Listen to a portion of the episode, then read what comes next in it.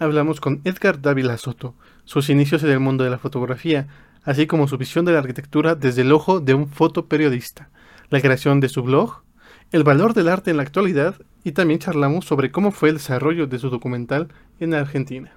3A se especializa en hacer pérgolas de aluminio maderado y espacios ideales para compartir. Visita su showroom en Tumbaco para diseñar el tuyo. Gracias 3A por patrocinar este episodio. Eh, gracias Edgar por recibirnos eh, y bienvenido. Bienvenido, estoy, estoy contento de conversar contigo de nuevo. Gracias. Eh, nos gusta comenzar con una presentación. Para la gente que no te conoce, ¿cómo te presentas, Edgar? Bueno, gracias a Eslabón Z. Me parece un trabajo súper importante lo que están haciendo, en el sentido en el que hay que resguardar mucho el tema de, de lo que se está produciendo actualmente, ¿no?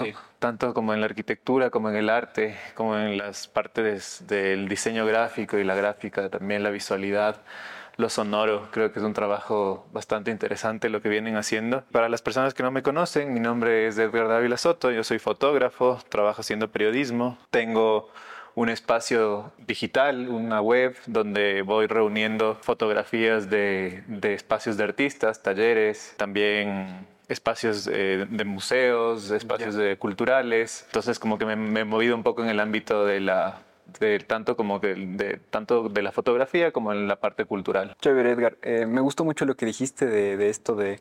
Realmente no le había visto desde esa perspectiva de tratar de rescatar el, el pasado, lo que se ha estado haciendo.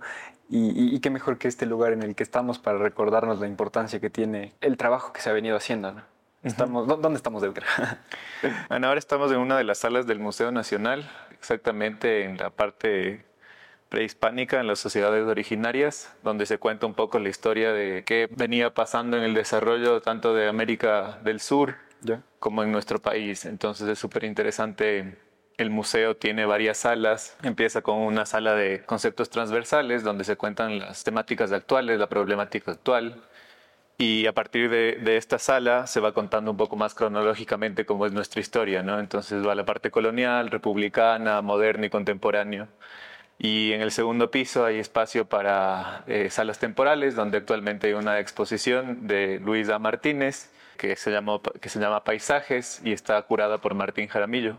Lindazo, Edgar. Me, encanta y me, me, gustaría invitarles a todos a que visiten el, MUNA porque la exposición de acá abajo es increíble, me, gusta mucho. O sea, es como un resumen de, de la historia de acá. Terminamos con, con pintores un poco más modernos y arriba la, la, exposición temporal siempre tiene temáticas diferentes. He venido a la, a, la, que cerraron recién, también estuve la del feminismo. ¿Cómo se llamaba la del feminismo? Diversidad. Diversidad, sí.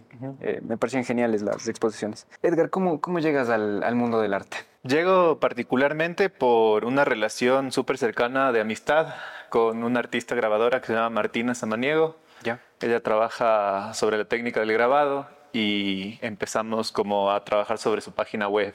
Entonces dentro de su página web ella necesitaba un soporte visual de fotografías, archivos, entonces lo que empezamos a hacer con ella es un trabajo constante, continuo, de ir un par de veces a su casa, a su taller, a verle trabajando. Tuve la oportunidad también de participar en una de sus clases en la Universidad Católica y darme cuenta también cómo su proceso ¿no? de, enseñanza hacia las otras personas de, su técnica. Eh, y a partir de eso, como se generó como una amistad, por sobre todo, y, a partir de eso también un trueque, ¿no? Que el trueque muchas veces, justo en las sociedades originarias, eh, era muy, muy válido, muy, eh, muy utilizado, y, es un pacto, ¿no? Es un pacto súper eh, sentido de, dos, de ambas partes, en las que las dos partes están conformes de ese trabajo. Exacto. Me parece más lindo porque es como que tú le das el valor a, tu trabajo y al de alguien más, ¿no? Sí. Porque en la sociedad actual eh, realmente lo que le da valor es la moneda y es como un valor monetario que no le pones tú y a veces te sientes inconforme, ¿no? Pero creo que con el trueque pasa algo más lindo, ¿verdad? Sí, completamente. Creo que con el trueque se, se no sé, es como que hay, es una experiencia completa, ¿no? El, el tema del pago monetario es súper necesario, siempre va a existir. Estamos en una sociedad en la que nos obliga a estos procesos, eh, que claro, que en un comienzo este proyecto era así como muy de pacto, ¿no? De un pacto entre amigos y tal, pero claro, con el pasar del tiempo ya se fue como monetizando de cierta manera, como diciendo, bueno, tus fotos cuánto cuestan, mi obra cuesta tanto, hagamos un trueque que también a veces eh, se puede decir que es muy, muy justo, ¿no? Sí. Verlo desde esa perspectiva también. Exacto, porque bueno, el artista también tiene que comer. Exactamente. Oye, y bueno, me dices que así llegas como a involucrarte en el medio del arte, pero ¿dónde nace el amor por el arte? Eh, yo creo que hay una cercanía particular eh, entre la arquitectura, que es una de las de las ramas que me ha marcado en toda mi vida por, por haber estado muy, muy cerca de la arquitectura desde muy pequeño. Mis papás son arquitectos y trabajan mucho con interiorismo, con creación de espacios y tanto mi papá como mi mamá trabajan en diferentes ramas de la arquitectura, pero los dos están ahí como complementándose. Mi padre está eh, en, en, oficina, en temas de administrativos, en temas que muchas veces creo que los arquitectos eso es lo que no les gusta y mi mamá muy práctica, ¿no? Muy de campo, muy de estar con las personas que trabajan en, de, obra. Ajá, entonces... Y, me parece que desde ahí también vas rompiendo un poquito ese esquema cliché feo de que el hombre en la obra, la mujer en las labores de, de oficina, ¿no? Sí, toda la vida. Yo siento que este tema del género para mí ha sido una, una cosa que se ha derribado desde muy pequeño porque siento que el, poder que tiene una mujer en el campo y también como, bueno, he, vivido cerca de también esta relación de, ver a mi madre quizás... Eh, buscando estas, estos medios para también que ser aceptada en esta sociedad en la que la mujer estaba relegada o vista también como que no tiene la fuerza. Quizás yo justamente es ahí donde encuentro esto de que no tiene la fuerza para ejercer estos cargos. Y, es mentira, o sea, es, inválido. A partir de mi madre he visto amigas, primas, un montón de personas que han pasado y que han tomado el tema de la arquitectura como una de sus carreras principales y ahora están liderando en el mundo de la arquitectura, del diseño, del interiorismo, eh, mujeres, hombres. Creo que el género es, es, irrelevante, creo. Irrelevante, completamente. Eh, en relación a las habilidades que tiene una, una, persona. Y en relación al arte, ¿cómo ves en el mundo del arte este tema de, del género? También creo que es algo que se opacó, ¿no? En cierta época la mujer tenemos aquí grandes artistas, eh, grandes artistas que como trabajo del Museo Nacional se está gestando. Próximamente va a haber una muestra de tres mujeres que vivieron en 1930 más o menos, en los años 30 acá en Ecuador, y que son poco conocidas y creo que parte de la gestión del museo ha sido como visibilizar a mujeres eh, en todo su proceso de, vida, ¿no? Entonces eh, han, habido muestras de Olga Dueñas, de Araceli Gilbert, de algunas artistas eh, mujeres. La de Olga Dueñas me encantó, sí, sí, sí.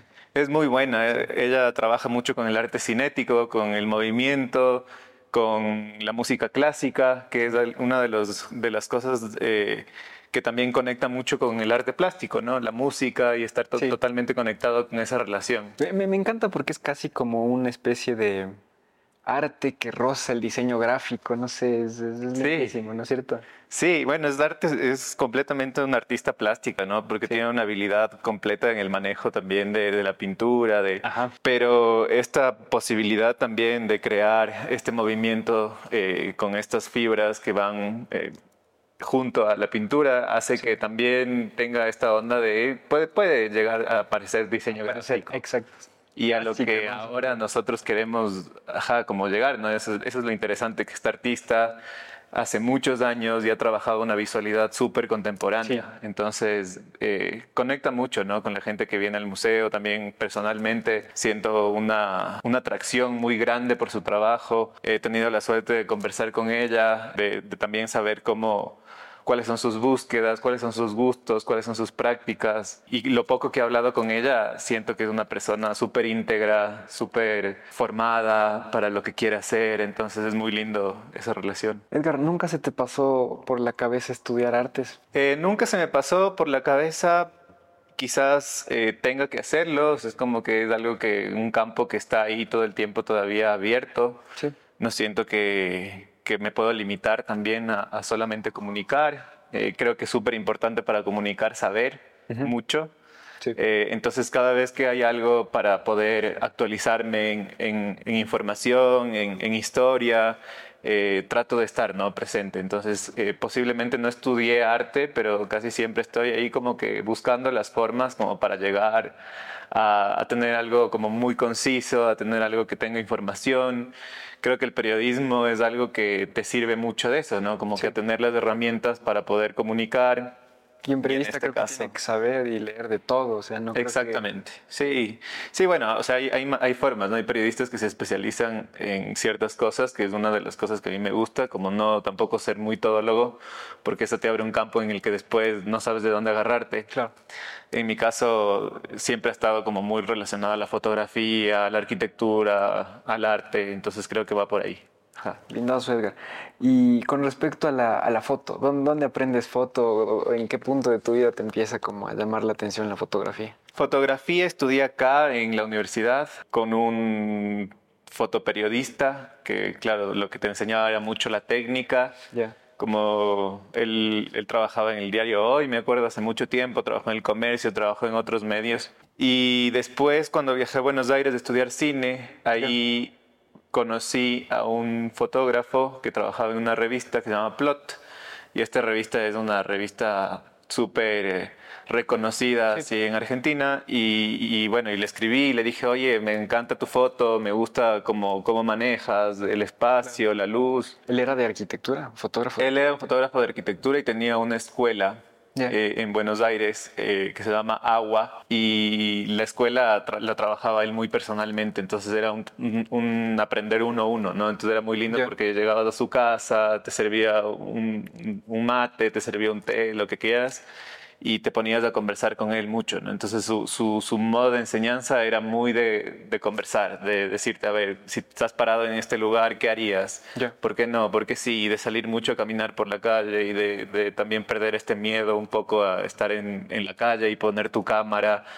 Y claro, y él tenía unas técnicas súper interesantes que era como nunca cierres el ojo, por ejemplo. O sea, como si estás haciendo la foto, tu ojo siempre debe estar abierto para si cualquier cosa que pasa alrededor, tú puedo reaccionar ese rato. Entonces tiene estas como cosas súper interesantes. Para reencuadrar. Ah, lindo concepto. Sí, sí, sí, no. O sea, si, estás si estás haciendo foto en la calle, tienes que estar con los sentidos súper presentes. Y bueno, y, en particular en, en unas ciudades tan grandes así como Buenos Aires, que es como que pasan un montón de cosas a la vez, que también, o sea, tienes un poco más de seguridad a veces. Claro, te enseñaba estas, estas técnicas, estos tips así que son súper útiles. Y luego una parte como súper digital también, que es como que tener el archivo y trabajarlo detalladamente el archivo y, también, bueno, él tenía esta técnica de juntar, ¿no? Fotos, o sea, era como... Ah.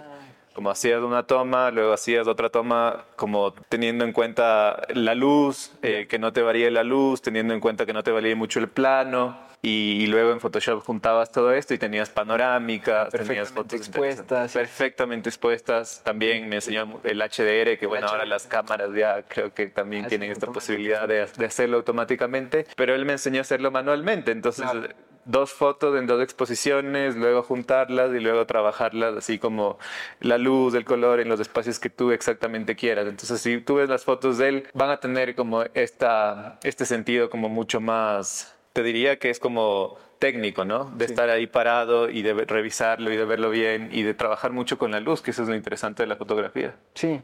Oye, ahora que me doy cuenta, ya hemos conversado antes, ¿no? Pero ahora que me doy cuenta, eh, tal vez viene de ahí también esta, esta inquietud que tienes por el collage, eh, por montar una fotografía u otra.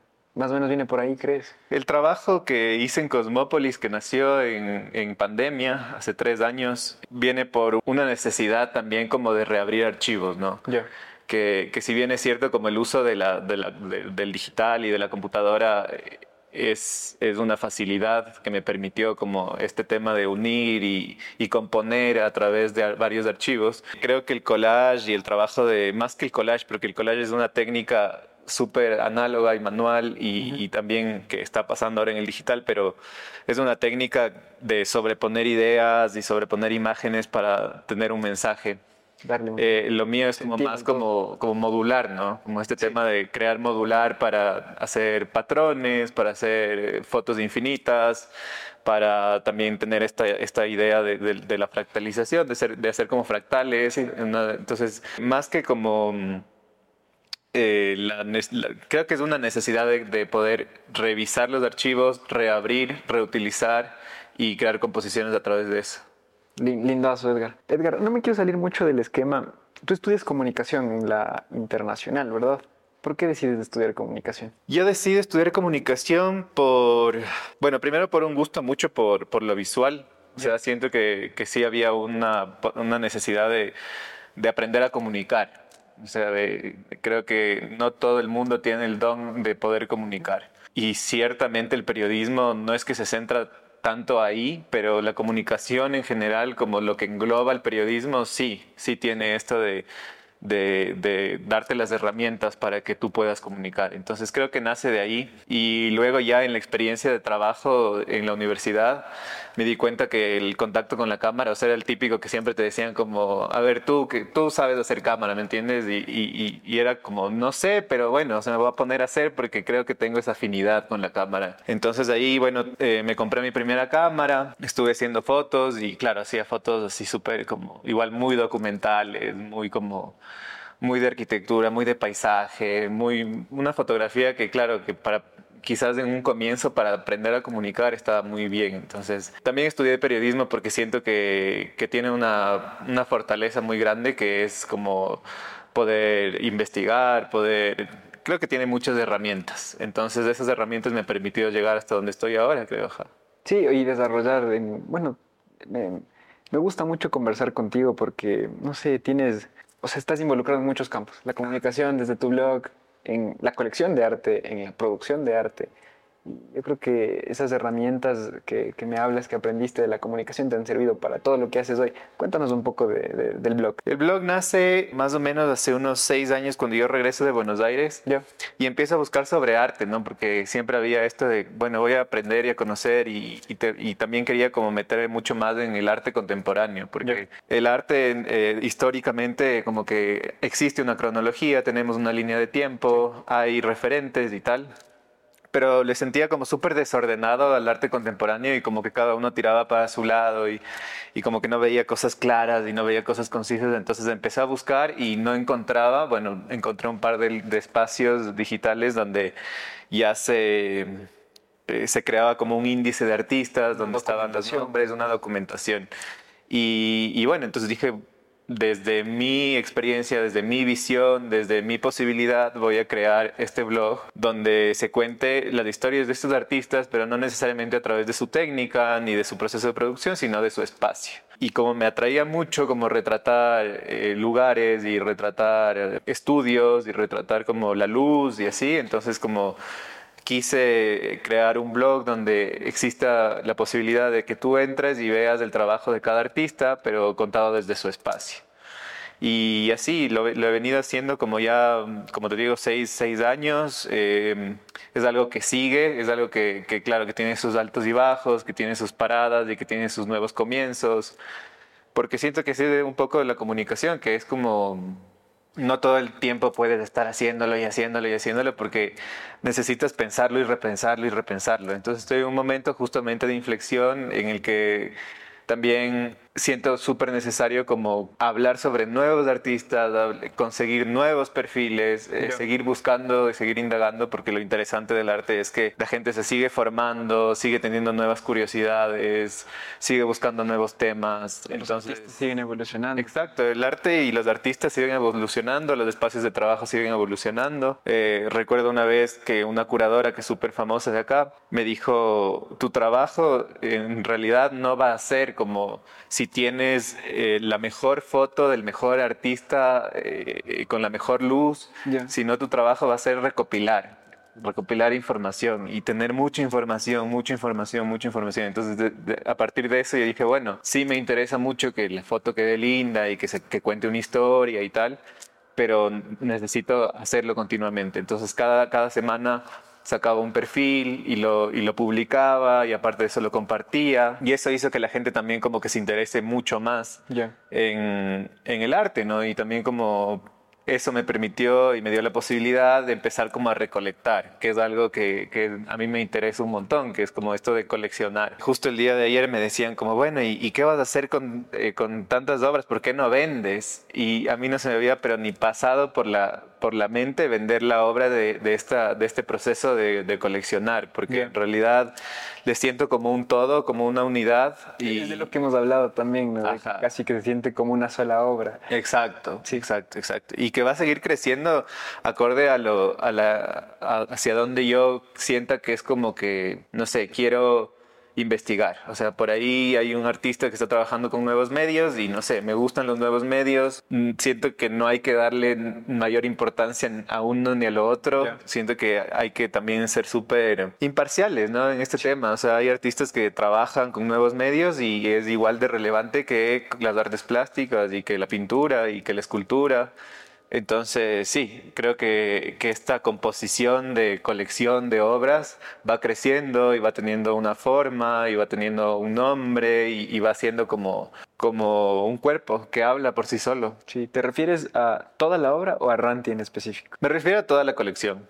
Creo que toda la colección es el todo. Ranti es el resumen de todo este tiempo de colección. Y para mí Ranti también fue como una experiencia súper interesante de, de saber cómo la gente como aceptaba o cómo se relacionaba con, con una colección privada. Porque muchas veces estamos acostumbrados acá, al menos en Ecuador, a ver muchas, muchas exposiciones de, de procesos de técnicas de trabajo, pero no hay muchas exposiciones de colecciones privadas. Es más, yo no he ido a, muchas de acá, a menos de que me invite el coleccionista a su casa y me diga como, mira, esta es mi casa, esta es mi colección pero de ahí como que no se le exhibe, no se le expone. Hay como un cierto como desinterés quizás en mostrar la colección a los otros y mejor como tenerlo puertos adentro, ¿no?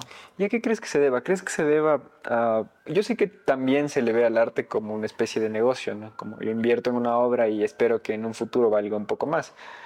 Pero ¿crees que se deba a que la mayoría tiene solamente esa perspectiva? ¿O a qué crees que se deba que no quieran exponer? O sea, el arte es un negocio. Yo siento que el arte también tiene... Qué bueno que, le digas. Sí, porque no, un artista no puede vivir solo de la investigación, no puede vivir solo de producir, no puede vivir solo de aplausos en una exposición. Un artista tiene que vender y para eso también hay un mercado que, que va creciendo, que va fluctuando, que va eh, también juntándose con otros mercados, que entonces de hecho, creo que sí, el arte es un negocio, pero es súper necesario como ser súper sensible ante eso también. O sea, no por ser un negocio, entonces vas a ponerlo todo a la venta, ni siempre vas a estar pensando en, ah, esta obra cuesta tanto, mejor voy a invertir solo en esta obra porque este artista, o sea, al menos no hay una ambición atrás de eso, sí. Eh, personal. Eh, posiblemente muchos coleccionistas eh, sí tengan estos hilos de saber por qué caminos ir para que su colección vaya creciendo y vaya teniendo como una mejor aceptación en el mercado. Eh, yo creo que tanto en el mercado local como en el extranjero, el arte sigue subiendo, ¿no? Y sigue moviéndose y todo el tiempo es un ente que está en crecimiento, es súper así como... Es un mercado, es un mercado que tiene todos los factores de mercado y, y por ese mismo hecho siento que hay que ser muy sensible también hacia eso. Sí, y, con esto de la sensibilidad nos referimos, creo, a también eh, compartir ese arte que tienes, que vas coleccionando, mostrarle a otras personas, más que como por, por figurar o eso, sino por, por, por compartir, creo que sería la, la, palabra, no sé, si, si es que tienes algo bonito deberías como que... Eh, siento que es como una especie de, de, de crear conversación.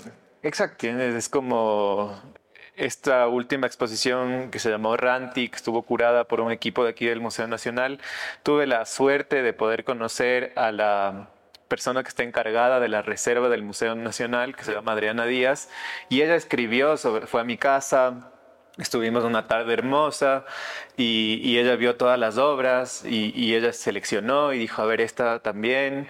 Eh, también estuvo, estuvieron dos, dos, personas del equipo de museografía de aquí del Museo Nacional, Diego Chiriboga y Micaela Ponce en mi casa. Y también fue como que esa relación de esto sí, esto no va, esto funciona, esto no. Y, y, también estuvo la persona encargada de Buenaventura, que se llama Ana López, y ella estaba encargada, estaba en mi puesto que estoy aquí ahora. Y Ana, claro, ella es como la parte gráfica, ¿no? La parte visual. Entonces también estuvo dentro de, de, esta, de esta selección una propuesta gráfica. Y con este equipazo eh, tuve la posibilidad de, de, abrir mi colección al público y poder crear conversación y poder decir, a ver, esta obra, ¿qué te gusta? ¿Qué no? ¿Por qué? ¿Por qué sí? Entonces había como esta relación de, de también como, como, no sé, como generar. Creo que a partir del arte podemos generar un montón de cosas, eh, no solamente enfocarnos en el mercado, que sí es súper necesario, pero también como poder generar otras cosas, conversación, relaciones, amistad, eh, y también como darte cuenta de un montón de factores, ¿no? O sea, dentro de eso también, así como hay toda la parte bonita, también hay cosas que dices como, ah, mira qué interesante, eso es algo que no me gustaría hacer, o que no me gustaría hacerlo, o que no me gustaría que pase con otros artistas, o sea, cosas así. Y la idea un poco es que Ranti siga, continúe mostrándose en otros lados, ajá, mi ideal sería como poderme ir a Guayaquil a una galería, irme a Cuenca a otra galería, irme a Ibarra, irme a Loja, irme cubrir un poco todo el país para que también no sea tan centralizado, ¿no? Esto de que claro, en Quito pasan un montón de cosas, eh, y en Guayaquil también, y en Cuenca también, pero sí, como un poco abrir un poco más al público, porque todo el mundo tiene la posibilidad y debería tener la posibilidad de ver esta colección. Sí, y el arte debería ser democrático. Completamente. ser para, para todos.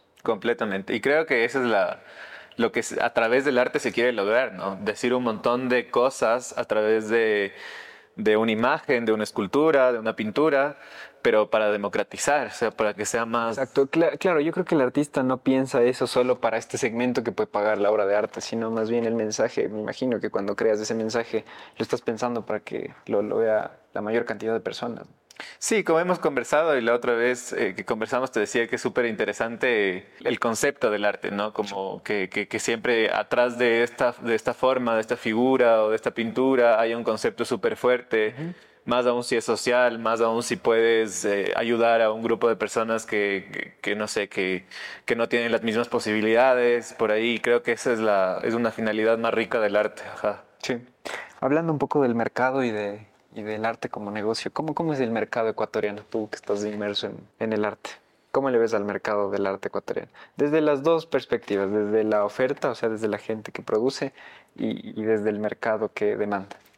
Desde la oferta creo que hay un tema de, de una riqueza, o sea, solo vernos aquí es darnos cuenta de la capacidad que tenemos los ecuatorianos como para poder producir. producir y también como para estar al mismo nivel que cualquier otro artista en el mundo. Entonces, desde la parte de, de la oferta y desde la parte de los artistas, creo que tenemos mucha riqueza, tanto como conceptual, como tanto técnica, como de conocimiento, eh, de avances, de tecnología. O sea, veo que cada vez más las personas estamos como ahí tratando como de, de, seguir, ¿no? De, seguir, de, continuar con este tema de hablarlo hacia el mundo y de, expandirnos, de, abrirnos. Y como demanda también, siento que hay grupos de personas que están completamente como enfocados en comprar, en adquirir. Cada vez veo más jóvenes así como interesados, porque es eso, como no es necesario tampoco que te compres todo, sino simplemente que te interese, que vayas, que participes. Y, y, con ese interés yo creo que ya hacemos mucho. Entonces ya la capacidad adquisitiva, sí, o sea, posiblemente no todos podamos llegar a tener cosas que nos encantaría tener pero creo que más desde el proceso, ¿no? De eso de estar presente. Entonces la demanda también. Veo que hay mucha gente que consume arte, que crean, que recién han creado un libro donde están 100 artistas ecuatorianos, que se exporta arte, que hay más artistas cada vez más en, en, otros países, ecuatorianos en otros países, exponiendo. Entonces va bien, sí, es un gran mercado. desde los dos lados, entonces. Sí, completamente. ¿Un artista puede vivir solamente del arte acá? Eh, sí, yo creo que dependiendo de cómo te muevas, ¿no? Como toda profesión. Yo creo que el arte es como cualquier otra profesión y, es como saber en dónde estás, saber con quién te relacionas, saber dónde puede estar tu trabajo. Siento que sí, se puede, eh, que muchos artistas también como que se dedican otro tiempo a cosas más, más que les rinda dinero, porque el arte también necesita ese tema de, de que sea como un movimiento, ¿no? Continuamente. Entonces veo estos perfiles de personas que sí crean y son 100% creadores, 100% artistas y muy pensadores, pero también hay gente que se dedica a hacer otro tipo de gestión, trabajo, dar clases, qué sé yo, como para también tener un equilibrio. Y claro, hay artistas que se dedican 100% a hacer arte y que también es súper válido, ¿no? Y que, bueno, uno no sabe tampoco como en qué condición quiera cada uno vivir, pero... Sí, no. O sea, creo que va mucho también con las expectativas económicas que tú mismo te hagas, ¿no? Porque no sé si es que tal vez eh, desde el arte se pueda vivir, como te explico, con, con, cosas excesivamente costosas o comprándote un... O sea, obviamente tienes que creo que ser real, que, en, qué, en qué nivel económico te podría dar aquí el, el, arte en el Ecuador y, y, vivir de eso, ¿no? Así es. Sí, o sea, eso me parece genial. ¿Qué habilidades crees que necesita un artista para comunicar o para ser exitoso acá? Eh, como habilidad principal eso, saber comunicar lo que quiere decir. O sea, creo que una de las grandes habilidades de los artistas dentro de la carrera de arte, no sé si pase eso en las mallas curriculares de este país, pero sí debería ser como mucho como cómo presentar tu trabajo, ¿no? Cómo crear tu portafolio, cómo, cómo conectarte con personas que estén en el medio, en el circuito del arte y no quedarse, o sea, como una de las cosas es como no, no porque de qué te sirve crear, crear, crear, crear, crear y tener todo dentro de tu estudio y para ti. Y que sí, seguramente hay artistas que hacen eso y que tienen otras otras búsquedas, ¿no? O sea, puede ser que sea algo mucho más íntimo, mucho más familiar, mucho más cercano, que quieran hacer, que estén en otras búsquedas. Exacto, alguien que le tenga el arte solo como un desfogue podría ser válido también, ¿no? Y que acumule su arte o regale su arte, o sea, claro, ese sería como un perfil.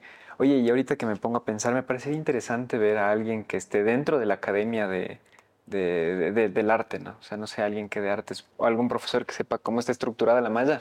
Porque sí, como tú dices, me parece importante que saber si es que se enseñan ese tipo de cosas, ¿no? O sea, e, en la escuela de arte, el hecho de comunicar, el hecho de cómo vender, cómo, no sé, tema de patentes, ese tipo de cuestiones. No sé si es que se enseñan, ¿no? O que, se enseñarán. No estoy seguro, creo que igual como, como buena carrera así de, arte, seguramente está muy enfocada a la técnica, a la historia, a saber el concepto, a saber cómo... Pero hasta relaciones públicas creo que es súper necesario, porque finalmente somos seres eh, eh, sociales y estamos en contacto todo el tiempo. Entonces sería muy lindo como que las personas eh, sepan como este tema de que no solamente siendo artista y siendo buen artista vas a, tener la posibilidad de ser como un gran artista, sino como, no sé, yo veo porque he visto como perfiles, ¿no? De, así como de artistas que vos dices como, ah, pero mira, mira cómo, dónde estaba esta persona, mira qué hacía mira qué hacía para que otras personas conozcan, en dónde se relacionaba, que, que muchas personas que vean esto van a decir como es súper elitista también, ¿no? O sea, porque va a decir como, ah, bueno, pero cómo se manejan para llegar a eso es también una estrategia. Y no puede dejar de ser una estrategia también eso. O sea, si tú quieres estar en un lugar en el que valoren tu arte, en el que se le pongan unos precios que son reales, o sea, tienes que ir y manejarte hacia ese lado. Y si no, y si tu arte es mucho más social, más conceptual, eh, más de trabajo en equipo, más de trabajo para compartir con la gente, también creo que es súper válido. Creo que ese ya es el camino de cada uno. Sí, sí, sí, me parece válido cualquiera de los dos caminos. El que se vuelve tanto un artista más comercial. O sea, no creo que se debería satanizar tampoco, ¿no? El que añora querer salir en una revista o el que... Eh, pues está bien. Al contrario, yo creo que el que añora querer salir en una revista es porque sabe que eso le va a traer mejores cosas por ahí. Sí, sino que eso te digo, a veces como que se sataniza y están esos calificativos de que, ah, no, tú eres un artista comercial o tú eres un arquitecto comercial o eres un diseñador comercial. Y no, no deberíamos, o sea, creo que todos deberíamos apuntar a eso. ¿no? Sí, completamente. Igual creo que es como invalidar el trabajo del otro. Como, porque hace esto. Y es un mal argumento. Exacto, es un argumento súper vacío. Entonces creo que es súper respetable cualquier posición y postura y posibilidad también como para, para hacer lo que uno, buscar los objetivos que uno quiere. Sí, sí, sí, tienes toda la razón. Edgar, ¿tienes algún punto de, o sea, un punto de inflexión que hayas sentido tú en tu carrera? O sea, no sé, tal vez cuando te publicaron en alguna revista o cuando hiciste alguna exhibición importante, algo que te acuerdes. Yo creo que como fotógrafo todas las exhibiciones que he hecho como cuentan un poco qué es lo que, qué es lo que hago, cuál es mi búsqueda, cuál es mi técnica. Como punto de inflexión creo que también ha sido estudiar cine, ajá, porque te muestra una, una forma distinta de, contar la, historia, ¿no? O sea, es, es, un, es un trabajo que va mucho más eh, más sentido que la foto en el, en el sentido justamente del tiempo que te toma hacer por ahí un corto documental o una película. También como que me enseñó a trabajar en equipo. O sea, la fotografía sales tú con tu cámara y estás ahí y puedes hacerlo solito y, que no debería ser así también, que deberías tener a una persona que sea tu editor, que te diga como que esta fotografía sí, esta fotografía no. Pero sí siento que estudiar cine me hizo un poco abrir, abrir la mente de, de, de, otras cosas que tenía acá, como el tema de la investigación, del periodismo, de cómo investigar, de qué decir, de qué no. Ajá, entonces sí, el cine es un campo súper, súper interesante. Que te abrió. Y, y, bueno, para estructurar eh, bien esto, primero tú eh, estudias comunicación, después estuviste trabajando un tiempo y después fuiste a hacer la maestría. Sí, sí, sí, sí, justo es lo que te comentaba que es súper importante esta experiencia, esta necesidad de salir de la universidad y no lanzarse y decir como, bueno, quieres estudiar tal cosa porque no tienes experiencia, entonces... no sabes ni qué te gusta. No sabes lo que te gusta, no sabes si vas a ser bueno en ese campo, qué sé yo, un montón de cosas. Entonces, como experiencia, sí fue muy lindo salir de estudiar periodismo, darme un tiempo en medios de acá. ¿Qué, qué hacías en ese interludio? Trabajaba en, en televisión, haciendo reportería. ¿Qué tal? Eh? Y haciendo investigación. Chévere, lindo, o sea, es chévere, es un campo también eh, súper como formal a veces, a veces, a veces también como no sé, siento que los medios son, al menos en el país, estuve y viví un momento en el que los medios todavía estaban siendo escuchados, todavía estaban siendo vistos, todavía estaban siendo, creo que ahora como es muy, muy masivo eh, este tema de, de, consumir medios tradicionales, pero siento que el contenido ya está en otras plataformas. Eh, el contenido de verdad, el contenido con condumio, el contenido que sí, lo otro es mucho más informativo. Entonces sí viví esa experiencia de, trabajar en, un par de, canales de televisión, en el que también hacía cámara, en el que también editaba, en el que yo mismo me ponía delante de la cámara. O sea, viví esa experiencia, sí, sí, completamente de...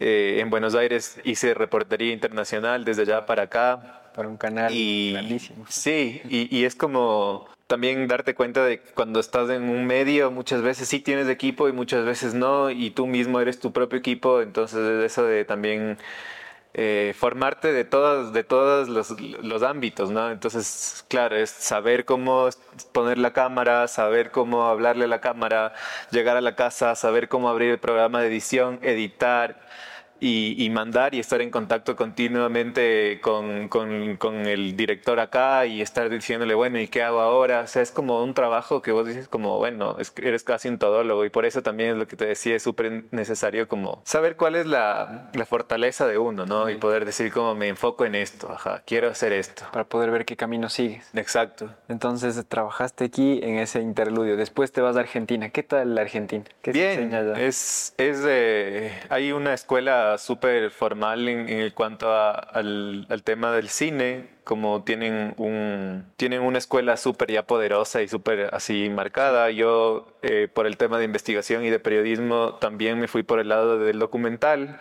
eh, estudié guion, estudié creación de personajes, estudié un poco de arte, estudié un poco de, musicalización también. Pero los dos últimos años hice documental con la Escuela Cubana de Fernando Birri, que es una escuela que se enseña desde Cuba, desde la Escuela de Cuba, que también tiene como rasgos muy latinoamericanos, de lucha social, de género, de un montón de cosas que a Latinoamérica nos, nos, nos ha faltado decirlo y hablarlo. Entonces viene desde, desde ese lado, como el cine, el cine de Fernando Birri. Y, y cuando me, me, abren este campo de investigar sobre este señor y cómo lo hablaba y cómo lo decía, entiendes un montón de cosas, como por ejemplo, por qué en Ecuador o por qué en Latinoamérica eh, tenemos todos estos rasgos sociales que son súper marcados y que son súper necesarios decirlos y hablarlos hablarlos y exponerlos y, presentarlos, ¿no? Entonces creo que es algo que me también como que me marcó en mi fotografía, en mi video, en todo lo que trato de decir.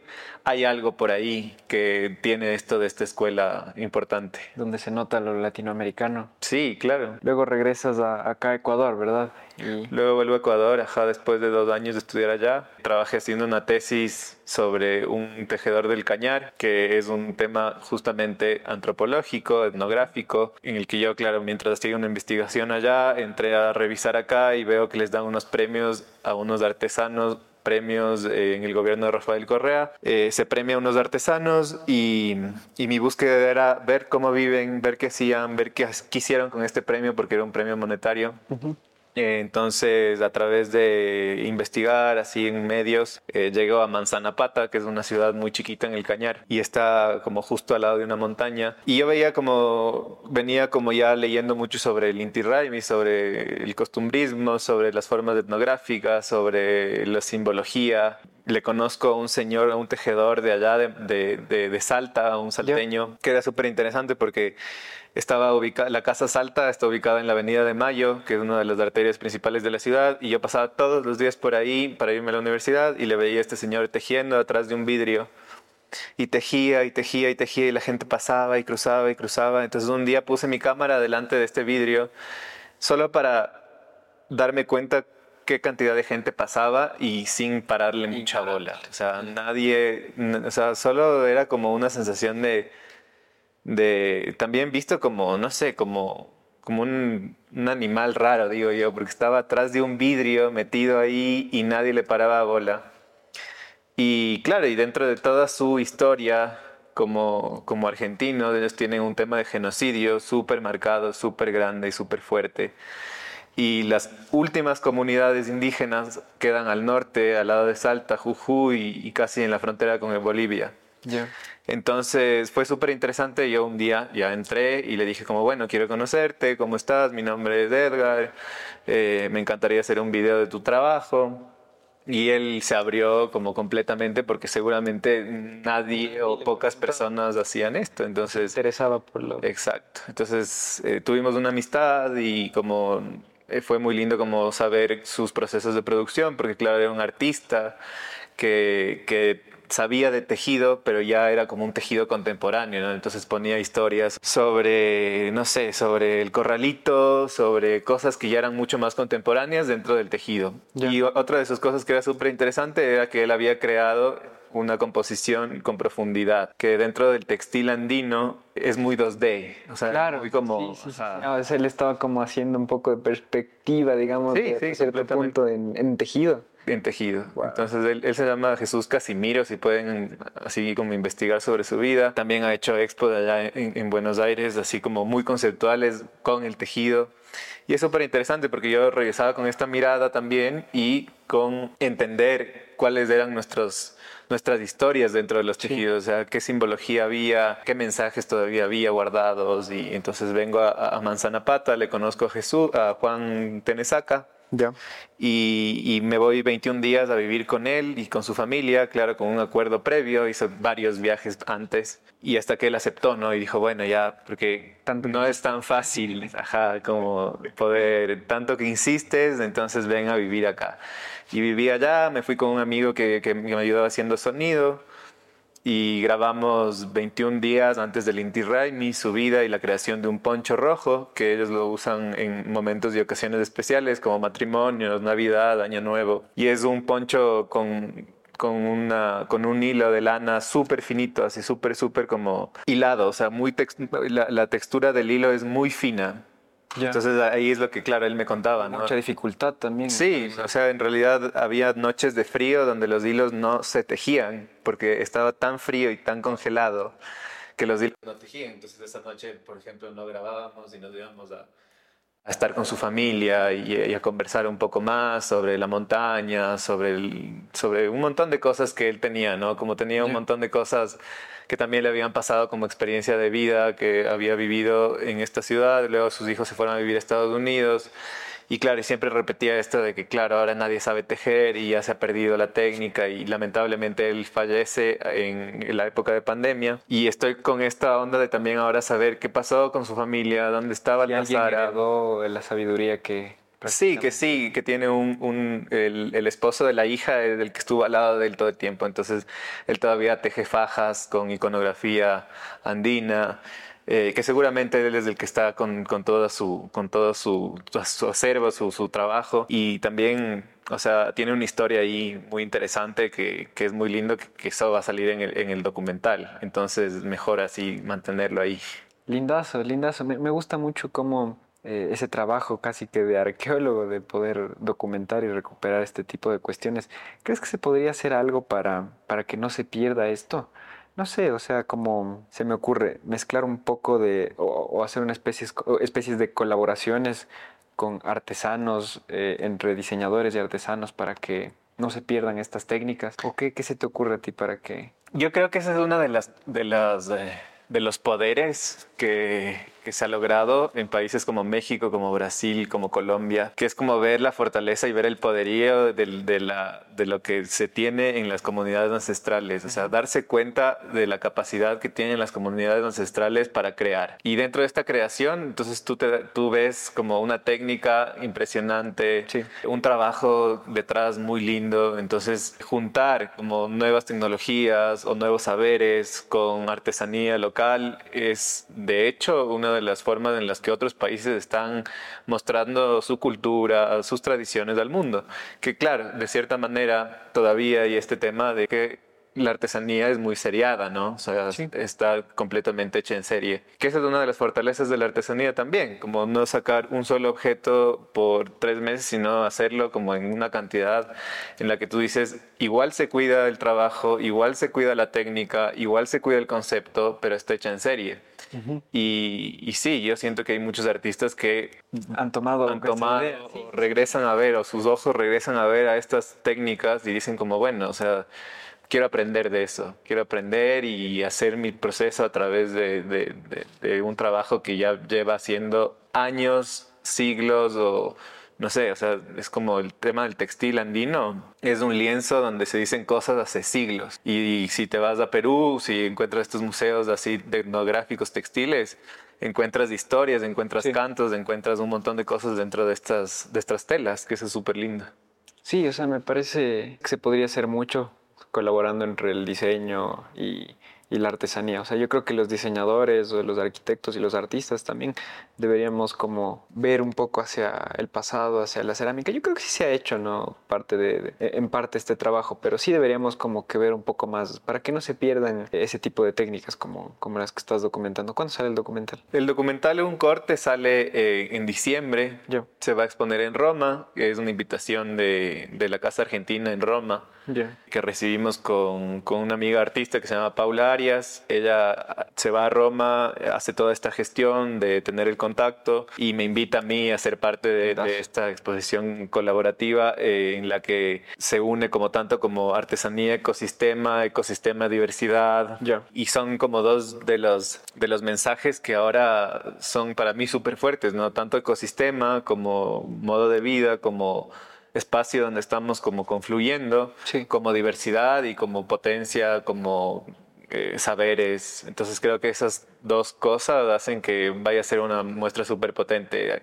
Paula ha trabajado con artesanos eh, de, Imbabura en, en la representación de sus pinturas, que es algo maravilloso porque ella pinta y luego se va a Imbabura y le dice, a ver, quiero que me ayudes en un telar haciendo esta representación. Y ellos con su visión, con su mirada, con su técnica, representan la obra de ella. Entonces es un trabajo espectacular que seguramente con el documental de Juan y algunas fotografías eh, vamos como a complementar y vamos a hacer algo bastante potente. Ojalá se despierte esa perspectiva que, que te digo de o sea, con este tipo de documentales, esta perspectiva de, regresar a ver a lo nuestro, a la artesanía, a la historia, sería buenísimo. Em, quisiera que empecemos a hablar un poco ya de tus, de tus procesos. No, antes de eso, me, gustaría recalcar también que el documental llevas haciéndolo 10 años. Sí, eh, no tanto como haciéndolo y con el proyecto abierto, sino como revisando, viendo y así como que el tema de la postproducción ha sido un, un trabajo que quizás por lo que no me especialicé en postproducción no he podido como cerrar. Pero cada vez que tú vas viendo y vas como revisando el, contenido, yo siento que le voy cambiando cositas y, va mutando y, va como... Tengo igual quizás eh, el tema de la preproducción, quizás haya sido como que grabé demasiado, ¿me entiendes? Porque claro, son 21 días de todos los días de estar al menos con una o dos tomas. Entonces en el contenido también hay mucho. ¿Y, de cuánto, cuánto, debe durar el, documental? Eh, en realidad ahora dura como seis minutos, de seis a diez desde ajá. Pero qué trabajo tan poderoso de síntesis debe ser reducir 21 días de a dos tomas diarias más o menos en promedio. A seis minutos. O sea. Sí, y te digo que quizás más tomas diarias. O sea, es como, por eso es el trabajo también, igual de escuchar, ¿no? Volver a escuchar las entrevistas y... Qué cosa es importante. Y estructurar. Y estructurar. O sea, siempre, esa, esa es la parte para mí más compleja del documental, porque o te vas hacia un lado que es muy etnográfico, muy social, muy antropológico, o te vas al otro lado que en cambio solo dices sobre, sobre la técnica o sobre el poncho, o sobre... Entonces tienes que tener como un equilibrio ahí. O sea, y para eso es horas de horas de estar frente al computador revisando, viendo y después la musicalización y después del color y después, entonces sí es como un tema de un trabajo que, que me ha tomado tiempo y que lo digo como podría haber hecho mucho más rápido, pero quizás hubiera salido algo que no tiene tanto contenido como lo que va a ser. Y es que hay que eh, también eh, ponerle ese cuidado al detalle porque nos va a representar en Roma también. Sí, completamente. Y, representa la vida de un personaje. Y es como, eso es una responsabilidad mucho más grande porque no se puede sacar cualquier cosa. Es un personaje que tuvo una historia súper fuerte, una ciudad en la que le veían como un taita en la que la gente le respetaba, en el que otras personas no tanto. Entonces si tienes como que este tema de qué es lo que se va a hablar de él. O me enfoco mucho en la técnica de cómo se crea un poncho, o también hablo un poco sobre su vida, ¿no? Sobre qué, cuáles eran sus búsquedas. Él había viajado a Estados Unidos y, y, la gente se tomaba fotos con él. O sea, hay una parte que en la entrevista me dice como... Ajá, claro, eran, eran personas que eran vistas como en, una sociedad completamente diferente a la de ellos, la gente se tomaba fotos con ellos. Ah, por la apariencia. Eh. Por su apariencia, por sus tradiciones, por su modo de ser, así. Como, quizás hasta se ha visto como, yo digo, ¿no? Cuando te vas a otro país y ves un indígena de otro país, te llama la atención absolutamente todo, porque es como, no sé, a mí me pareció súper interesante conocer eh, a las personas que están en, el Caribe colombiano, eh, en Santa Marta exactamente, en, en esta playa que se llama Tairona que es, es, una reserva natural, que luego leyendo y investigando un poco, ellos le llaman el corazón del mundo, ¿no? Entonces ellos se visten con unas túnicas blancas de algodón y todo el tiempo están fresquitos y pasan así como en una comunidad.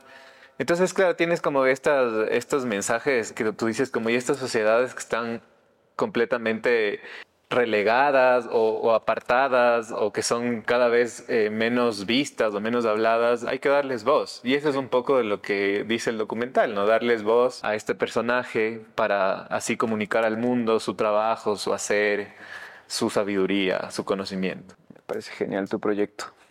Eh, bueno, antes de pasar a la parte de los procesos, eh, sí me gustaría hablar un poco sobre tu opinión, más que nada. hablábamos de la artesanía. ¿En qué punto crees que la artesanía se convierte en arte.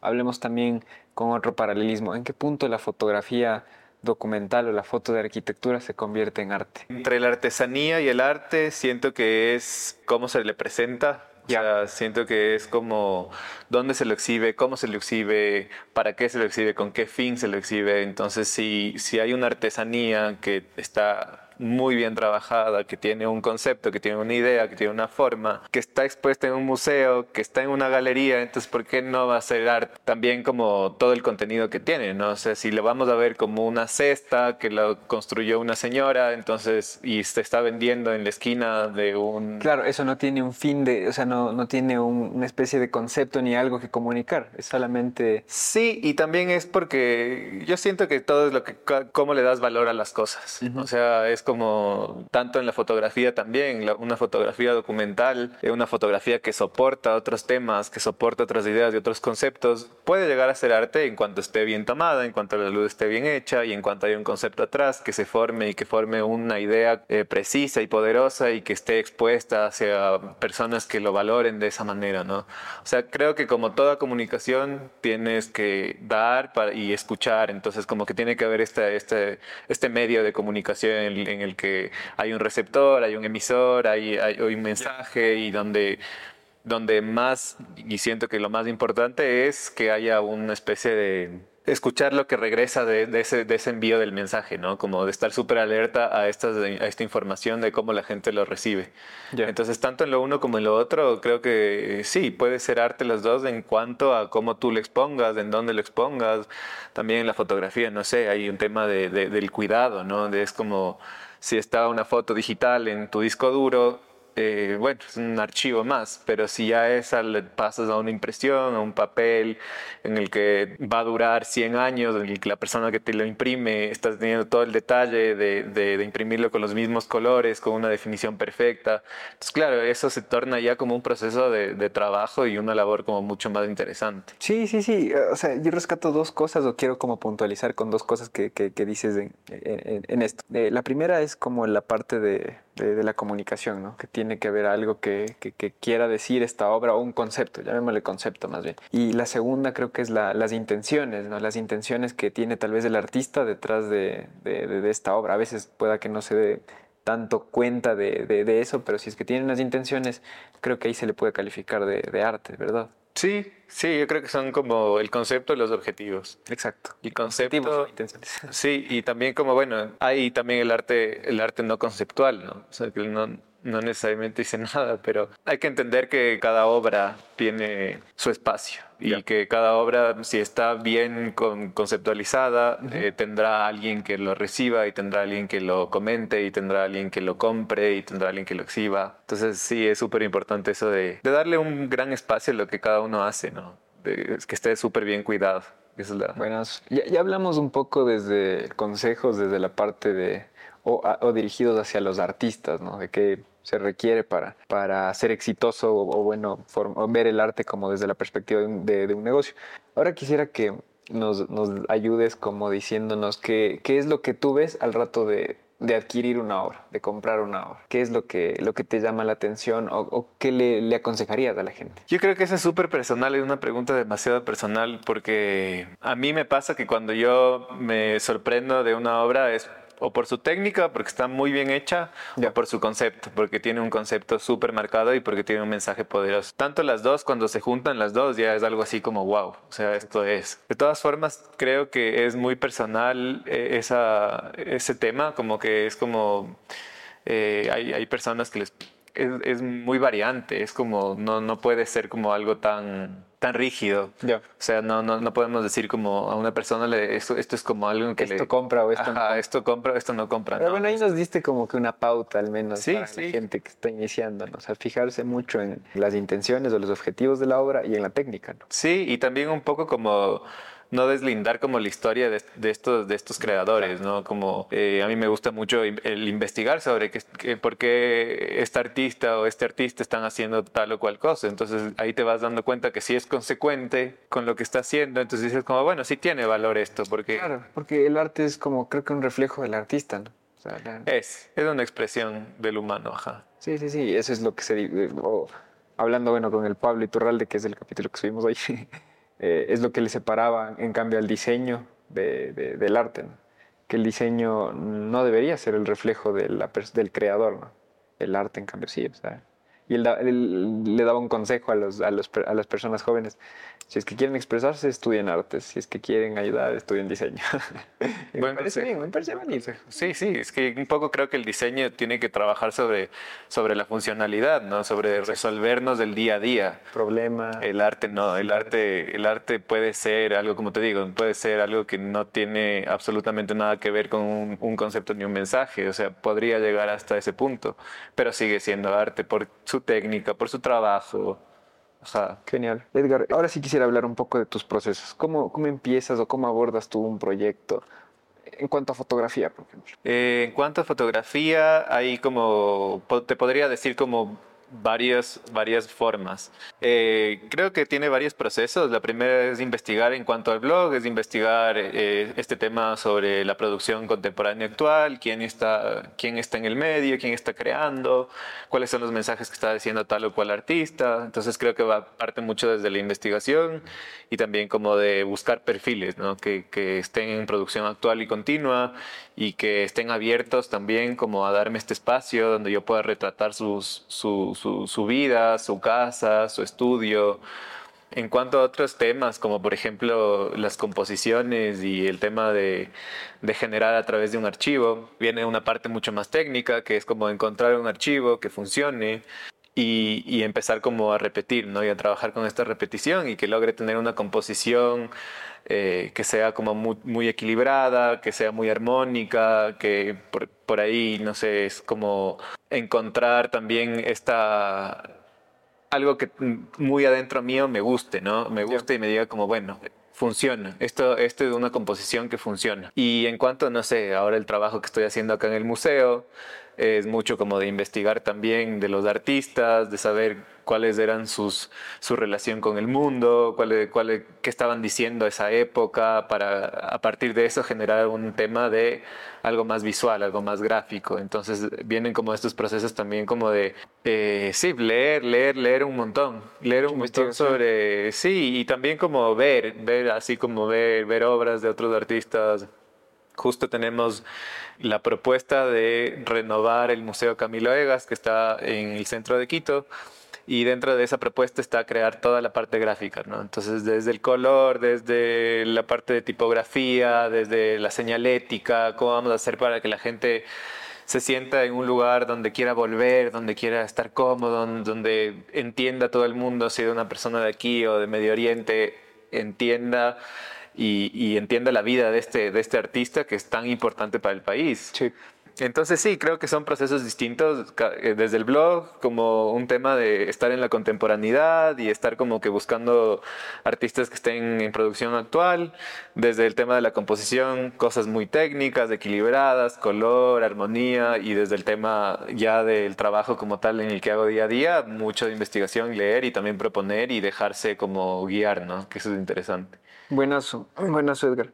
¿Tienes tal vez algún aprendizaje que, no sé, le quieras eh, decir a los artistas jóvenes que estén empezando o que te dirías a ti mismo cuando empezabas? Sí, como alejarnos mucho de la crítica, ya. como hacerlo porque sabemos y está en lo más profundo de un creador como tener una, una verdad. O sea, para cada creador siento que hay una, existe una verdad y creo que hay que confiar en esa verdad y no tanto como estar escuchando lo que dicen los otros, viendo lo que dicen los otros, ser mejor que el otro, esas cosas yo siento que es algo que nos van haciendo más para abajo en vez de ayudarnos, ¿no? Entonces como consejo de vida lo que yo les diría a los otros creadores es que sean auténticos, así como también otra de las palabras que conversamos, como esa autenticidad en cuanto a, a, darse cuenta de que lo que uno está haciendo y de que esa verdad es la realidad en la que uno se quiere un poco relacionar con los otros, ¿no? Entonces es como eso y sí, como todo el tiempo consumir, consumir como cosas valiosas, eh, buscar, como no todo está en el internet, es como que toca buscar en otros medios y, y, también hay un montón de archivos y bibliotecas y cosas que están completamente ahora ya subutilizadas y que muchas veces yo, lo, yo he visto en cajas, ya como bibliotecas enteras en cajas porque ya la gente, bueno, uno porque no hay el acceso de mantenerlas y otros porque la gente tampoco ya lo está consumiendo, porque cuando necesitas algo vas al internet y se te salen miles de páginas y tú crees también esa verdad. Entonces, como de, estar muy pilas ahí en ver qué es lo que uno quiere consumir, ajá, y, consumirlo de buena manera y también como crear a partir de eso, como consejo, como buscarse una técnica, buscarse una verdad, buscarse una forma, buscarse una, una idea, un concepto, creo que es mucho, lo que les diría. Pero, no apegarse tampoco a, a, eso, o sea, hablo de ser intransigentes y decir como esta verdad es la absoluta, sino más claro, no, jamás. siempre estar abierto, creo que. y siempre evolucionar, ¿no? Porque para mí una verdad de hace cinco años ya no es la misma verdad de ahora. Me pasa a mí, total. Entonces, estar evolucionando y también como ser críticos con uno mismo es bueno. O sea, estar ahí, decir como, que, ¿cómo pude hacer esto? Así como no me gusta, o sea, no siento que hay también un tema de que no puede siempre estar bien lo que tú haces, o sea, es como hay que ser críticos con uno mismo y dentro de, ser críticos yo creo que salen todas estas cosas que, que van mejorando ¿no? la calidad de nuestro trabajo. Oye, hablaste un poquito sobre no escuchar muchas veces esas opiniones de afuera. ¿Cómo te tomas a ti? O no sé si has tenido algo de hate por ahí. Obvio que sí. sí. ¿en serio? Claro. O sea, yo siempre creo que ahí va a haber una envidia, ¿me entiendes? O sea, la envidia está presente, el ego está presente. Las esferas de poder están presentes. O sea, que hay, hay, a mí me ha pasado que me dicen como, no, claro, eso, eso que haces en digital, hueva, cualquiera podría hacer. O sea, sí, sí obvio. Obvio, y es como que cuando recibes de eso también es como dices como, ah, bueno, entonces por algo están hablando, ¿me entiendes? O sea, hay algo aquí que, que, que, hace que la gente hable y que hace que la gente esté presente y que vea tu trabajo y que lo esté diciendo. Entonces sí, como me ha pasado, pero lo que trataba de hacer es como un poco irme hacia adentro en ese sentido, como escucharme yo mismo, confiar en, en lo que sé, confiar en lo que creo que, que está bien. Para suerte, también existe gente que me dice, oye, qué bacán lo que haces, te compro, mira, tengo un espacio eh, en mi casa que no está tan bonito, ven a mi casa, te invito, nos tomamos un café y, ponemos una obra tuya. Entonces ya, ya creo que ha habido personas que me han permitido eh, entrar en su espacio desde mi arte, que para mí un poco ahora va desde la fotografía y el tema de las composiciones y la confianza que ahora tengo acá, ¿no? También un poco me responde a que no todo lo que estoy haciendo es malo o que quizás eh, mis modos de, de, poder desarrollar estas técnicas, estos mensajes, estos conceptos no están tan mal. Entonces creo que eso me ha servido un montón. Que creo que el hate también te ayuda para, para seguir, ¿no? Es un sí. motorcito. Le tomas como un motivo. Claro. Eh, sí, sí, sí. Yo creo que hay que tener un poco de de sociópata desde esa perspectiva. Ah. Igual había gente que decía como, no, es que tú eres fotógrafo, no deberías escribir, ¿cachas? Es como, como juzgar cosas que por ahí... Y tal vez ni saben, o sea, no saben que eres comunicador. claro, claro, pero es que estamos tan como ensimismados, siento a veces como en nuestro trabajo y en nosotros y en, poder también expresarlo de cierta manera que todo lo que nosotros hacemos está bien y tal, que es muy fácil criticar. O sea, es súper fácil. Es tan fácil y, y, lo peor es que los análisis de esas críticas fáciles se hacen muy superficialmente. Muy superficialmente, o sea, solamente con, no sé, un pantallazo de Pinterest o un reel y realmente no se detienen a, a leer la descripción o a investigar un poco sobre el proyecto o tu trayectoria. Como... Es que lamentablemente ahora la gente ya no lee. Y esa es una de las cosas que me he dado cuenta hasta en las publicaciones eh, donde el texto es súper corto y donde es como, oye, ¿y dónde es? Y es como, pero está ahí, o sea, solo lee, ¿me entiendes? Y la gente ya absolutamente no lee, ni las letras chiquitas, o sea, ya no.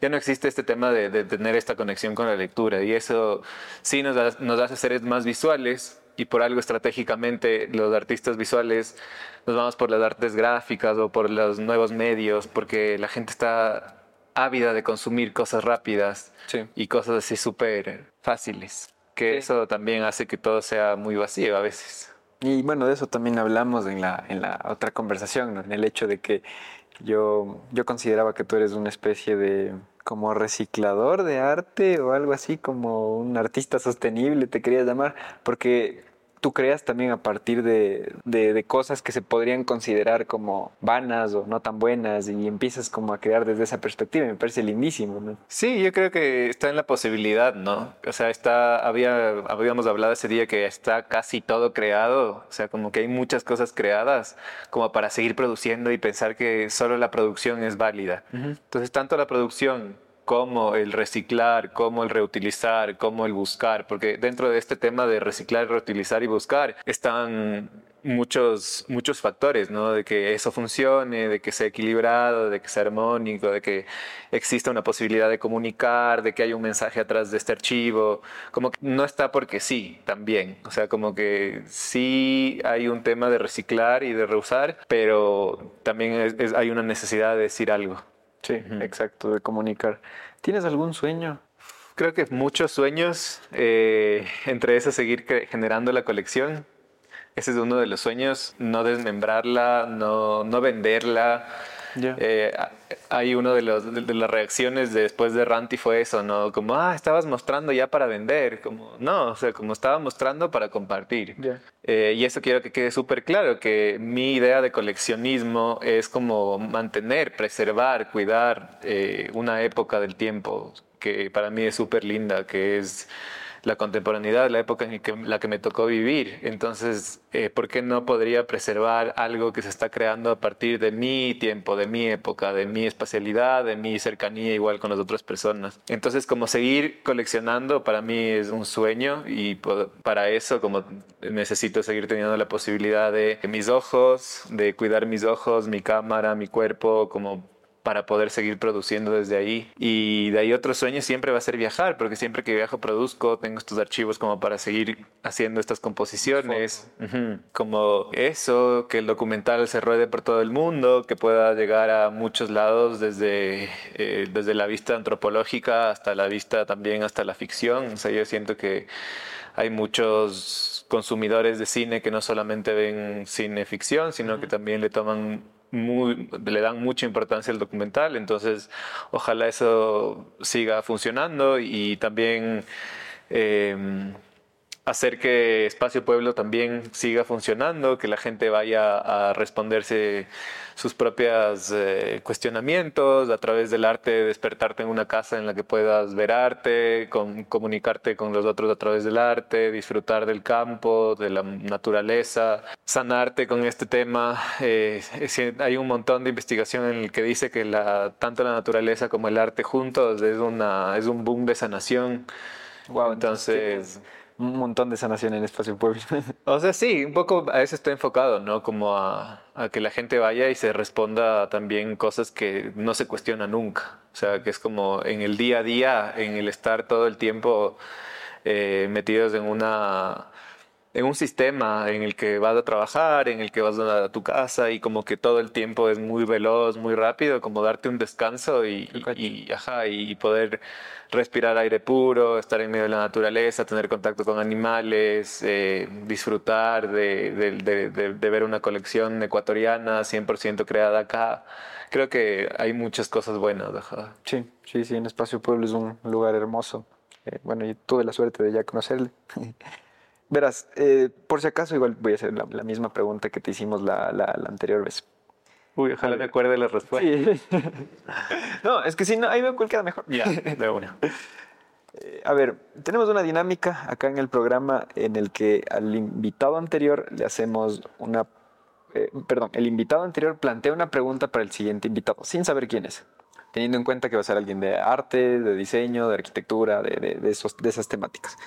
Y realmente ni siquiera les describimos al Mate Granja ni a la Daniela, pero el invitado que hizo eh, la pregunta anterior a esta fue eh, José Fernando Gómez de Natura Futura, arquitecto de Babahoyo.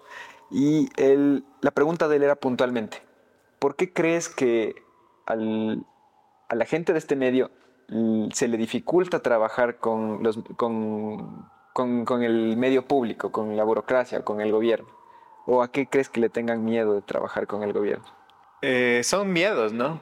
Son miedos súper personales, también experiencias. Creo que vienen, si has, tenido una experiencia mala en medio público, seguramente va a decir, ni loco vuelvo allá. Pero creo que también son, eh, hay un tema de muchos procesos, o sea, que, que, te, que te baja un poco el tema de la creatividad. O sea, tienes que estar... Mm. Tanto en el tema creativo como en el tema de los procesos, de los informes y de las entregas, pero creo que es súper relativo. O sea, creo que hay personas eh, capaces de estar en un medio público, como en un medio privado, como crear a partir del gobierno, como crear a partir de la autonomía. O sea, siento que es, es muy relativo y, y, creo que hay que desarrollar muchos skills para poder estar en un lugar en el que te sientas confortable, eh, creando como entregando informes. O sea, creo que es algo así como muy, muy de una experiencia también y también de, yo siento que siempre en todo hay un crecimiento, ¿no? Entonces, tanto como en trabajar en un,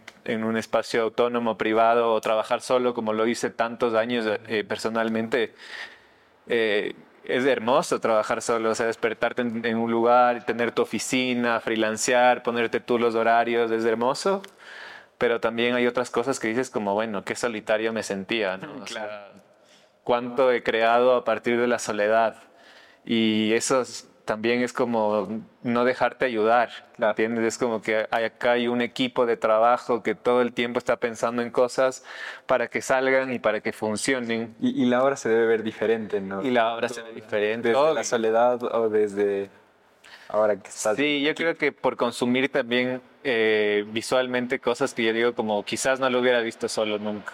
Entonces, ajá, es, es muy bueno eso de de hacerlo porque también porque hay un llamado, ¿no? O sea, yo siento que hay un llamado y en algún momento si te toca estar en un lugar público, en vez de decir como, no, yo me cierro a eso y no quiero vivir esa vida, Mejor como a ver, ¿qué, me ofrece ese, espacio de trabajo? ¿Qué, ¿Qué, me va a dar de bueno para mí, para mi crecimiento personal?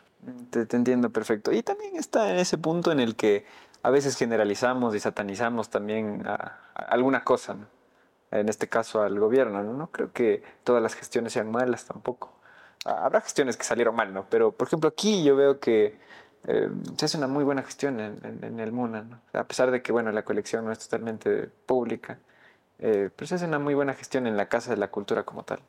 Sí, posiblemente también en la experiencia eh, de la arquitectura eh, de, de, Natura Futura, que, que, claro, no es una arquitectura convencional, uh -huh. que no es una arquitectura de vivienda social, que no es una arquitectura en la que seguramente se, se, complica un poco, ¿no? O sea, no, no, no, no tenga tanta aceptación, aunque con las, las, cosas que hacen, las cosas que producen, sí. la gente se da cuenta de que es algo necesario. Ellos están transformando eh, sí, la arquitectura sí, y eso es interesante. Toda la razón y justamente el, una de las preocupaciones y por qué surgía la pregunta es porque José Fernando quiere trabajar con el sector público y me dice que está teniendo acercamientos porque le preocupó mucho, no sé si viste que en Guayaquil lanzaron unas, eh, me parece que el municipio, un plan vivienda, no sé qué, son como 5.000 casas hechas de cemento horribles, todo hormigón, control C, control B, y él era preocupado, o sea, ¿qué le estamos haciendo a Guayaquil? O sea, tal vez no, no tenga cura después de ese Guayaquil. Entonces él le preocupó mucho eso y dijo, bueno, hay que trabajar en el sector público y está tratando de involucrarse un poco con, con eso. Qué bien eso, porque seguramente esa es la manera. Sí. O sea, muchas veces decimos no al sector público y no, que siga siendo exacto. igual. Entonces, Entonces, ¿por qué no nos involucramos? Exacto, exacto. Y, y, y, como dato, la otra vez leí y uno de, las, de los barrios eh, más peligrosos eh, se llama Plan Vivienda. Entonces, seguramente fue porque alguna época hicieron un plan de vivienda y esto se convirtió en un lugar invivible porque debe ser todo tan igual, debe ser todo tan que no debe ser nada bonito vivir ahí. Entonces uno de los barrios más peligrosos de Guayaquil, se llama Plan Vivienda, algo así. ser una de estas urbanizaciones Seguramente. están proponiendo.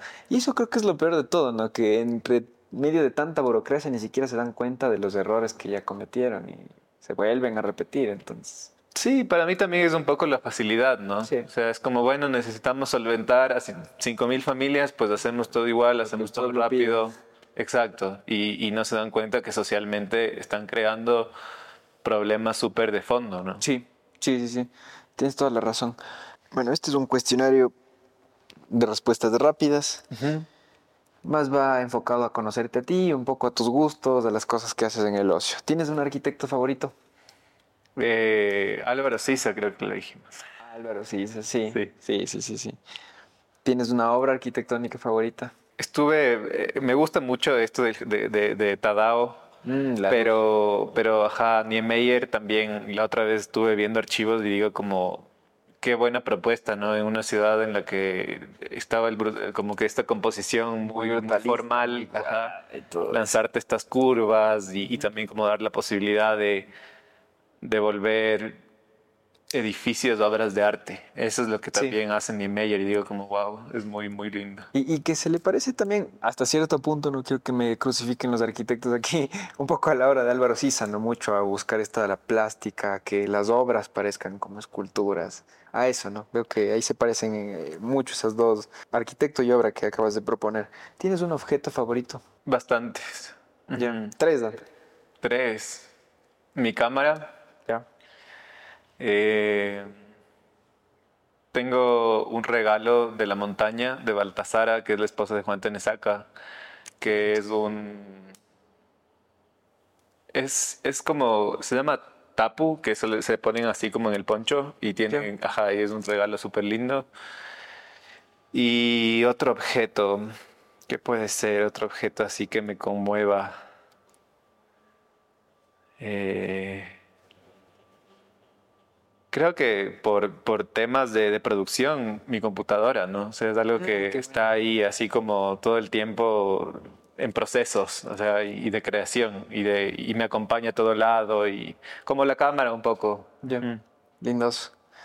¿Tienes algún diseñador favorito?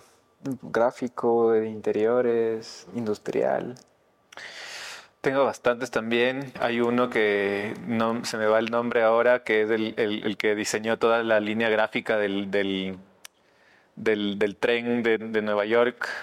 ya me voy a acordar el nombre, pero él es un diseñador que yo digo como es muy lindo tener de referencia a él. Milton Glaser. Puede ser, puede ser. Que ahora justo está en el CAC, una expo de él, de las portadas. Milton Glaser. Sí, sí, sí, las 50 portadas. Gran diseñador. Gran diseñador, gran diseñador. Eh, creo que él es uno de los que lleva como un poco el diseño gráfico hacia el arte. Y de ahí como diseño local me gusta Orígenes, que es, una, una, un estudio de dos diseñadores súper, súper interesantes que juntan un poco eh, el conocimiento ancestral con el gran diseño contemporáneo y, de, y, que nos facilite la vida. Me encanta, ojalá igual podamos ir a conversar. Sí, sí, seguro. Tratando de generar esa sinergia entre los dos proyectos. Hermoso. Chévere. Eh, ¿Tienes algún pintor favorito? ¿Ecuatoriano o así en general? En general. Uf, más difícil todo eso. Bueno, ahora que estaba leyendo un montón de Camilo Egas, siento que es un personaje, que es un personaje que, que, que claro, que, que, dibuja el indigenismo previo a Guayasamín, previo a Kingman, previo a todo esto, y que también fue muy borrado así en la historia nacional por temas políticos. Eh, tiene un mural en la Feria Mundial en la que exponía una mujer eh, grande, imponiéndose a, la industria, al saqueo, y, por, por, temas así como súper políticos fue borrado ese mural. Entonces, una de las cosas que estoy queriendo volver a hacer es imprimir la foto de ese mural para ponerla en la casa y un poco tener esta conversación de, de por qué fue borrada una mujer indígena desnuda sobre esto. Claro que es súper interesante y también es súper lindo como ver como su proceso de trabajo hasta cuando él ya está ya muy grande, ya muy ya vive en otro país y, empieza a pintar como a las personas de ahí del metro. Entonces tiene esta obra que se llama La calle 14, que, que es este personaje que está dentro del subway, así como metido en un, en un abrigo y que muchas personas dicen que es del mismo ya cuando estaba como entrando en una locura. Y después de eso tiene estas obras que ya no tienen forma, que solo son manchas, ya como así como muy, muy, muy expresivas, así. Oye, em, gran recomendación. ¿Esas obras dónde están? Están fuera, ¿verdad? La mayoría de obras de Camilo Egas están en el MAC, también hay obras de aquí, en el Museo de Guayaquil, en el, en el, en el Museo Nacional y tiene una, seguramente muchas de las obras están en la colección privada del hijo de Eric Ajá. Hicieron una exposición hace un tiempo acá que se gestó a través del Museo Nacional en la que trajeron calle 14 acá y estuvo en el Camilo Egas. De ahí tiene Las Floristas, que es esta obra súper representativa igual de él, que es esta representación de indígenas con flores. Tiene La Llegada a América, que es también otra de las obras. Pero de la última etapa, de la última etapa están en el Camilo Egas algunas, algunas sí, algunas otras deben estar en sus colecciones privadas. Sí, como artista él, eh, Olga Dueñas, Araceli, recién vi el trabajo de este fotógrafo Rolf Blomberg que yo había visto los archivos y tal, pero no tanto como estar tan cercano a ver ya cosas de él, objetos, el, el libro que escribió en Galápagos, o sea, como que todas estas como detalles, ¿no? Que eso yo creo que hacen que te juntes un poco más al artista. Sí, sí, sí, justo en el, en el CAC me parece que vi el libro de, de Blomberg recién. Hermoso, sí, muy lindo. Eh, ¿Qué música escuchas, Edgar? Depende de la ocasión, depende de qué esté haciendo. Mientras trabajo escucho una música, mientras Tres moods. Mientras trabajas, mientras te relajas y en el carro. Uy, en el carro tengo una colección de discos porque no tengo, no tengo así reproductor, entonces tengo unos CDs de ahí. Ah, ¿en serio? De un montón de épocas y recién estaba escuchando. Me encanta el, fabricante, me encanta, me parece un artista nacional que hay que escucharlo y que hay que ponerle oído y hay que investigarlo y hay que estar ahí. Em, me encanta la música electrónica para estar de fiesta, me encanta también el indie para escuchar mientras trabajo, como que depende, ajá, mucho. Chévere. Bueno, ahí nos diste buenas recomendaciones de música. ¿Alguna serie o documental o podcast que nos recomiendes? Un documental. Ajá. Les puedo recomendar este documental que se creó a partir de, de toda la transición de la época colonial a republicana y que cuenta un poco la historia de Ecuador. Eh, no me acuerdo ahora el nombre, pero te puedo, te puedo compartir ese. Por favor, eh, pongo los links. Sí, sí, sí. Y también visualmente, no sé, me atrae mucho el, tema antropológico, entonces tengo como algunos links que te puedo compartir. Ajá. De una, de una ahí les, les comparto. ¿Tienes algún libro que nos quieras recomendar? Eh, libro. Me encantan los libros de fotografía y últimamente vi este, esta serie que, que se llama Animal de Rolf Blomberg, que es una selección de, de obras de, de, de, él, pero en todo su proceso de trabajo. Entonces lo que, lo que hicieron era como poner distintas épocas, distintos lugares, eh, una serie curada entre personajes y animales, personajes y animales, que está muy linda.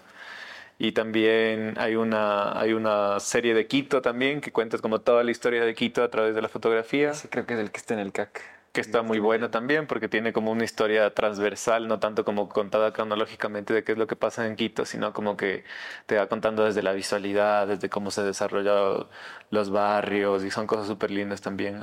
Buenas recomendaciones. ¿Un lugar en Quito para conocer? Espacio Pueblo. Buen lugar. sí, Espacio Pueblo, pueden entrar a ver las redes sociales. Eh, es un lugar, eh, como ya lo habíamos comentado, un espacio para ver la colección de arte que he venido trabajando durante este tiempo. Y es un espacio donde todas las semanas o cada dos semanas o cada mes vamos creando una experiencia para eh, que esté relacionado justamente con la sanación, con separarse un poco de este tiempo y como para darse un tiempo cada uno, ¿no? Entonces, sí siento que Espacio Pueblo es un lugar en el que ahora eh, se pueden crear también, se puede proponer y puedes decir como, bueno, me gustaría hacer algo así para que la gente vaya y trabaje en esto o con esta relación, que casi siempre va a estar como conectada con la naturaleza y el arte, ¿no? Que eso es lo interesante. Lindazo, y te digo, bueno, yo me encantó y voy a ir el sábado. Chévere, una bestia, ahí te espero. Eh, ¿Un lugar en el mundo, o en Ecuador o en el mundo? En Ecuador, Galápagos, creo que es una joya así natural, muy hermosa. En el mundo me encanta Portugal, me encanta Lisboa. Eh, espero conocer así como Estambul, Turquía, como que son lugares que me atraen. También me gustó mucho el sur de España, como que... Mm, muy de Mediterráneo. Muy de Mediterráneo, muy de calorcito, muy de mar. Creo que eso, como ser andino, me llama full la atención. Claro, claro que sí. ¿Y un pasatiempo? Hacer fotografía, eh, sí, me encanta hacer fotografía porque sí, la otra vez me regalaron un libro que te marca como actividades así como ah, poco habituales de hacer fotografía, entonces me gusta mucho eso.